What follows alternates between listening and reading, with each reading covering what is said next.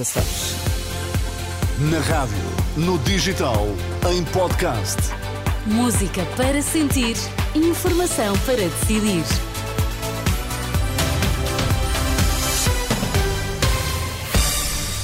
As notícias das três na Renascença. Vítor, quais são agora os temas em destaque? António Guterres alerta para a epidemia de impunidade em conflitos na Ucrânia, Gaza ou Sudão.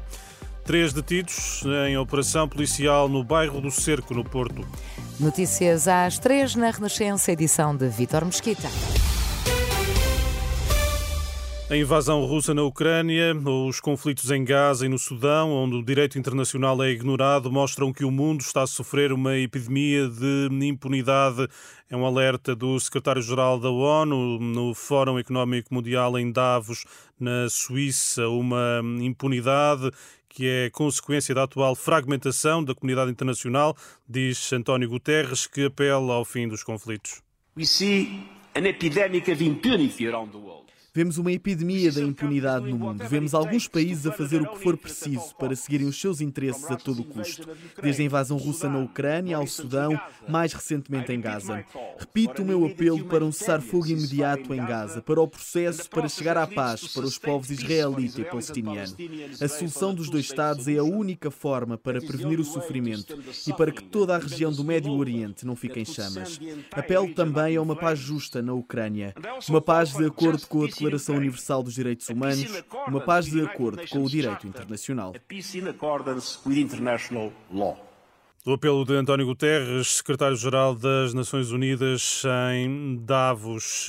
Davos, de onde esta manhã saíram declarações da presidente do BCE. Na entrevista à Bloomberg, Christine Lagarde admite um possível eh, corte nas taxas de juro no verão.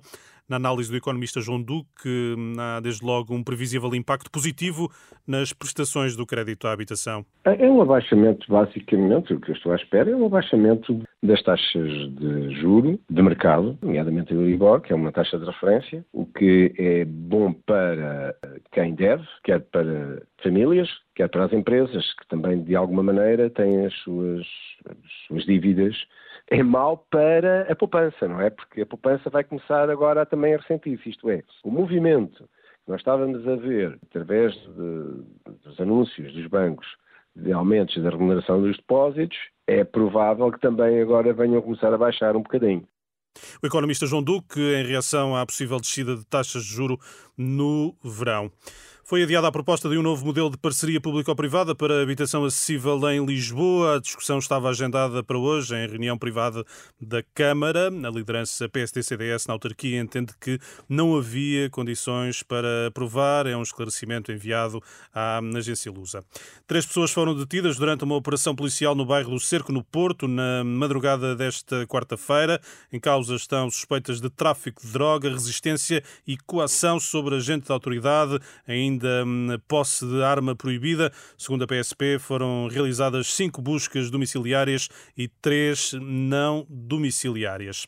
O mau tempo provocou mais de 400 ocorrências até ao meio-dia, na maioria quedas de árvores e pequenas inundações. Setúbal e Grande Porto são as regiões mais afetadas, é o que adianta a Renascença da Proteção Civil. Vítor, até amanhã. Até amanhã, Sónia. Fica bem, as notícias sempre serem atualizadas, quer no site, quer na aplicação da Renascença.